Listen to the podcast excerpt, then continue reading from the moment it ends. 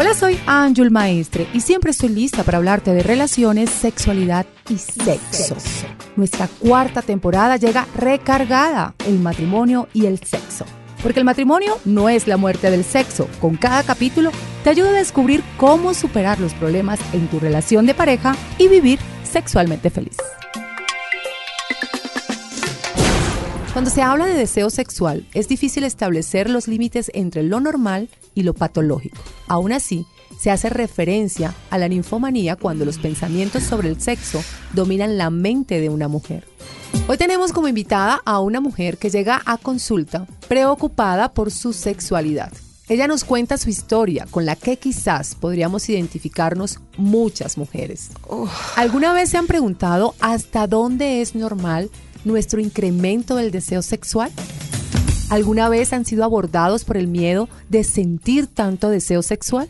Una mujer que piensa en sexo todos los días y tiene deseos es una ninfómana. Esta es la historia de nuestra invitada, a la que vamos a llamar Sofía.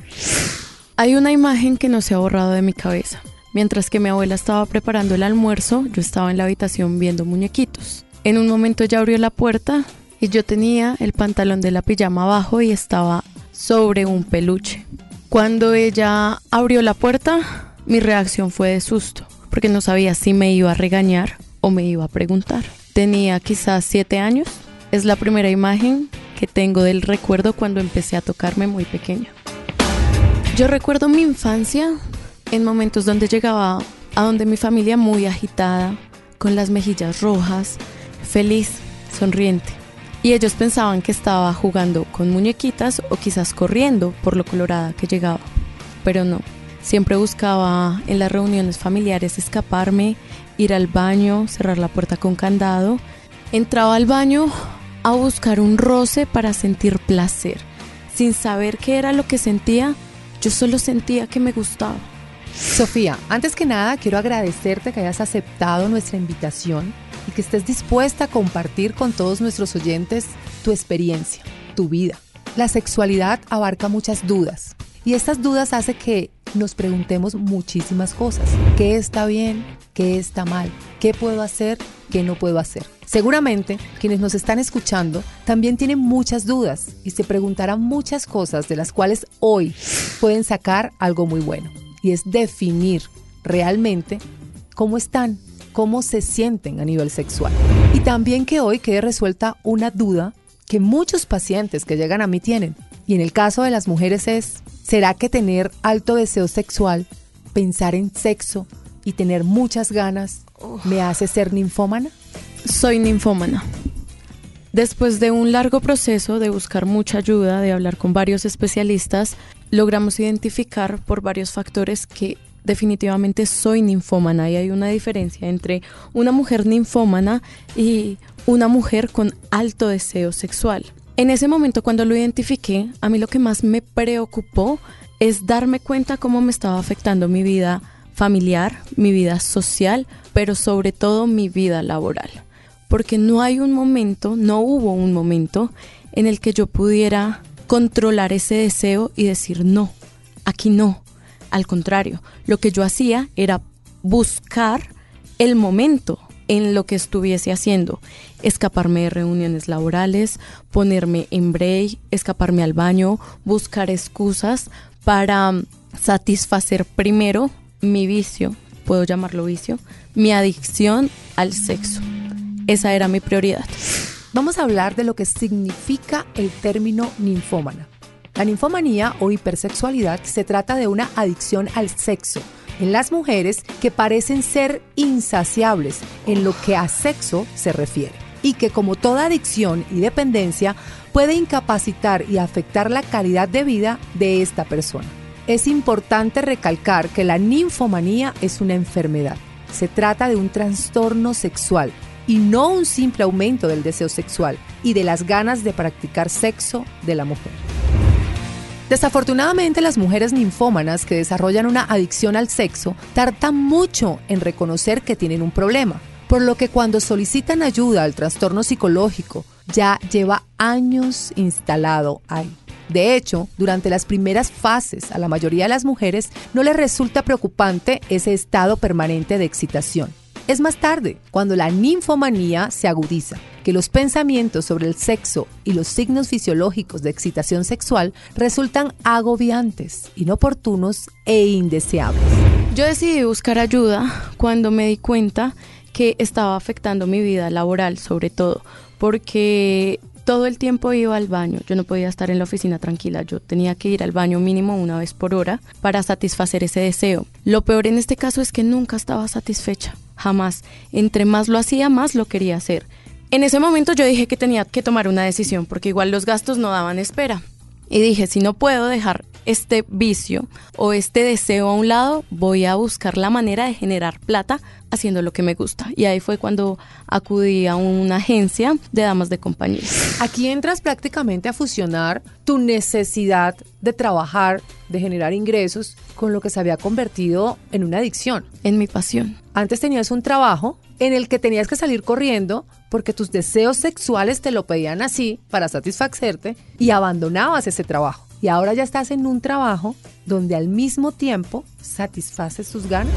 Aquí aparece otro síntoma. Yo pensé que en esta situación iba a estar feliz, pero en este momento donde fusionó el trabajo con mi deseo, apareció un tercer síntoma que fue muy importante al descubrir que era ninfómana, que fue la postdepresión. Yo pensé que al tener tanto sexo todo el día, que era lo que más deseaba, iba a estar feliz, llena y completa, pero resulta que no. El ejemplo más claro que puedo dar es un vicio como una droga. Cuando tú consumes una sustancia psicoactiva, tú llegas a un nivel de plenitud donde crees que todo lo puedes, donde estás lleno, feliz, contento, pero cuando se acaba el efecto, vas a querer consumir más y eso fue lo que me pasó con este trabajo. Nunca quedé llena, nunca quedé satisfecha. Entre más sexo tenía, más sexo quería. Cuando se llega a esto, es cuando se siente que se pierde el control de la conducta sexual, especialmente si tu conducta provoca problemas para ti u otras personas. La conducta sexual compulsiva suele empeorar con el tiempo, por lo que debes buscar ayuda apenas reconozcas que es un problema para ti. Voy a hacerte cuatro preguntas claves para que identifiquemos con nuestros oyentes si nuestra conducta sexual la sentimos como un problema hoy. ¿Controlabas tus impulsos sexuales? No, nunca. ¿Tus conductas sexuales te provocaban ansiedad? Mucho. ¿Alguna vez trataste de ocultar tu conducta sexual? Sí, al comienzo tuve miedo. Si ustedes se identifican con esta historia, con estas conductas, mi recomendación es buscar ayuda profesional. Al principio puede ser muy difícil manejarlo por ser un asunto muy personal. Por eso quiero darte estas claves para que lo intentes. 1. Deja de lado la culpa y la vergüenza y concéntrate en los beneficios de obtener tratamiento. 2. Recuerda que no estás sola. Muchas personas luchan contra la conducta sexual compulsiva. Los profesionales de salud sexuales estamos capacitados para ser comprensivos y discretos. 3. Debes tener en cuenta que lo que hablas con un médico, con un profesional de salud, es confidencial. 4. Busca tratamiento inmediato si crees que ocurre lo siguiente. Piensas que puedes provocar daño con la conducta sexual descontrolada que tienes. Si tienes otros problemas para controlar tus impulsos y piensas que tu conducta sexual se está volviendo incontrolable. Y si tienes tendencias suicidas, ¿qué podría pasar? Dicen que lo prohibido es lo más tentador y eso fue lo que me pasó. Yo fui criada por mi abuela y a los 18 años que logré salir de la casa quise hacerlo todo y probarlo todo, en exceso, sin límites. El sentir el rechazo social también fue una cosa que me ensimismó y me deprimió. Tenía la autoestima muy bajo y cuando yo entré a ser dama de compañía, el hecho de pensar que podía tener a tantos hombres admirando mi belleza pensé que ayudaba a subir mi autoestima, pero la verdad es que no, porque cada vez me sentía más sola y más deprimida. Cuando busqué ayuda, logré entender muchas cosas e identificar que sí tuve depresión, que sí me quise hacer daño, me sentía excluida, me sentía sola, nadie me escuchaba y no solo que nadie me escuchaba, sino lo más importante, nadie me entendía. Yo pensé que era normal, yo pensé que era rara, por eso sentía que todo el mundo siempre me rechazaba. Y llegó un punto en el que dije, no quiero más no puedo más. Muchas veces intenté hacerme daño. Sofía, en un momento de tu vida aceptas que eres ninfómana, te pones en tratamiento, asumes el proceso tanto médico como emocional y sigues adelante con tu vida. Hoy tienes 23 años, según me contaste en consulta, tienes una vida normal, estás en un trabajo que te satisface, tienes una vida social buena, has logrado el punto de equilibrio que no tenías antes de consultar. Hoy día tienes una relación de pareja y creo que eso es de los miedos más grandes que podría tener una persona en tu condición y quiero que hablemos un poco de eso. No es fácil. No es fácil y es un tema que a mí también me preocupa porque es algo que estoy trabajando todos los días. Tú lo sabes, yo no hablo con nadie como hablo contigo y tú sabes que estoy felizmente enamorada. Yo amo a mi pareja. Yo lo elegí a él, pero mi mayor preocupación es que llegue el momento donde no pueda controlar este deseo porque no es de mí, Anjul. Es algo que me consume, es algo que el cuerpo me lo pide, es algo que no encuentro satisfacción a veces. ¿Tú has hablado esto con tu pareja? ¿Él sabe esta historia? ¿Él conoce toda tu condición? Total. Soy lo más honesta posible con él porque es la persona que me está acompañando en este proceso y juntos lo estamos tratando de manejar. Sin embargo, yo pienso en él. Él me entiende y él trata de hacer todo por satisfacerme, aunque es difícil, pero yo no quisiera aburrirlo a él. Yo no quisiera que él pensara que yo solamente pienso en sexo o lo quiero por sexo. Es el tema que hoy en día trabajo. Un paso muy importante que has dado es esa decisión de ser honesta con tu pareja y hacer crecer la confianza entre ustedes dos. Porque en tu proceso es completamente necesario que tu pareja entre al proceso, que tenga conocimiento y que pueda ayudarte a asumir todo lo que tiene que ver con el proceso. Hasta ahí está todo bien y no debería de preocupar.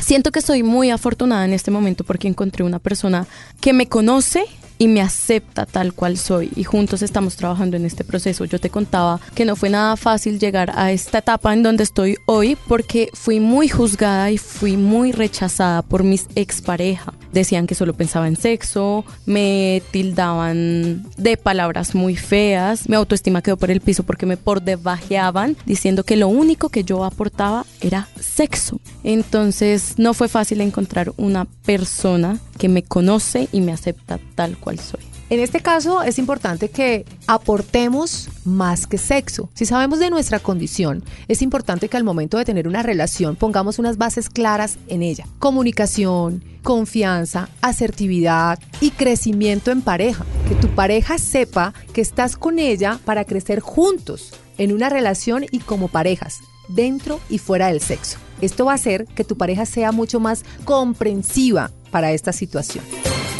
Si bien es cierto, en una mujer ninfómana existe la adicción al sexo, pero cuando ya este tema lo estamos trabajando con nuestra pareja, nuestra pareja puede entender cuáles son los momentos de sexo que tengo con él y cuáles son los otros momentos de sexo que necesito tener sola. Entonces creo, Sofía, en tu caso particular, que podemos bajar ese miedo que tienes, no presionando a tu pareja y teniendo momentos de intimidad sola. Eso es algo muy importante y me encantaría que todas las personas que nos están escuchando en este momento lo intenten, que estén pasando por mi caso. No tengan miedo de hablar. La persona que ustedes escogen para compartir, para estar el resto de su vida, las tienen que aceptar tal cual son. Y eso es lo que ha mejorado tanto mi vida personal como mi vida sentimental con él. Porque me conoce, porque no tengo miedo, porque no tengo secretos, porque él entiende y yo también lo entiendo a él si él no quiere siempre está hoy en día la confianza de yo decirle, amor, quiero estar. Y si él está cansado, le duele la cabeza o no puede, no se va a sentir menos o no se va a enojar si yo estoy sola conmigo. Él entiende cuál es mi condición y yo lo entiendo a él. Muchas gracias Sofía por tus palabras, por tu testimonio y por ceder a compartirlo con la gente que nos escucha. Yo estoy segura que ustedes escuchando el capítulo de hoy podrán identificar muchas cosas en su sexualidad, en su vida sexual, que quizás tienen como preguntas, miedos y culpas. Se estima que aproximadamente el 3% de las mujeres sufren ninfomanía, aunque solo el 0.8% admiten haber buscado ayuda para controlar ese deseo sexual. Yo espero que hoy este capítulo haya sido de tu interés y te haya servido para despejar todas las dudas. ¿Soy adicto al sexo? Si mi libido sexual es elevado, si tengo ganas todos los días, ¿esto me hace adicto al sexo o una ninfómana? Nos vemos en el próximo episodio, que seguramente será igual de interesante. Yo soy Anjul Maestre y siempre estoy lista para hablarte de relaciones, sexualidad y, sexo. Aquí en Sin Tabú encontrarás información y educación para ser sexualmente feliz. Si tienes alguna pregunta, inquietud y quieres consultar en temas de relaciones de pareja, sexualidad y sexo, puedes hacerlo pidiendo una consulta conmigo. Te invito a entrar a mis redes sociales, arroba Maestre, Instagram, canal YouTube para adultos, Facebook, Twitter y la aplicación de Kawaii. Además, no olvides escucharnos en Spotify y todas las plataformas de audio.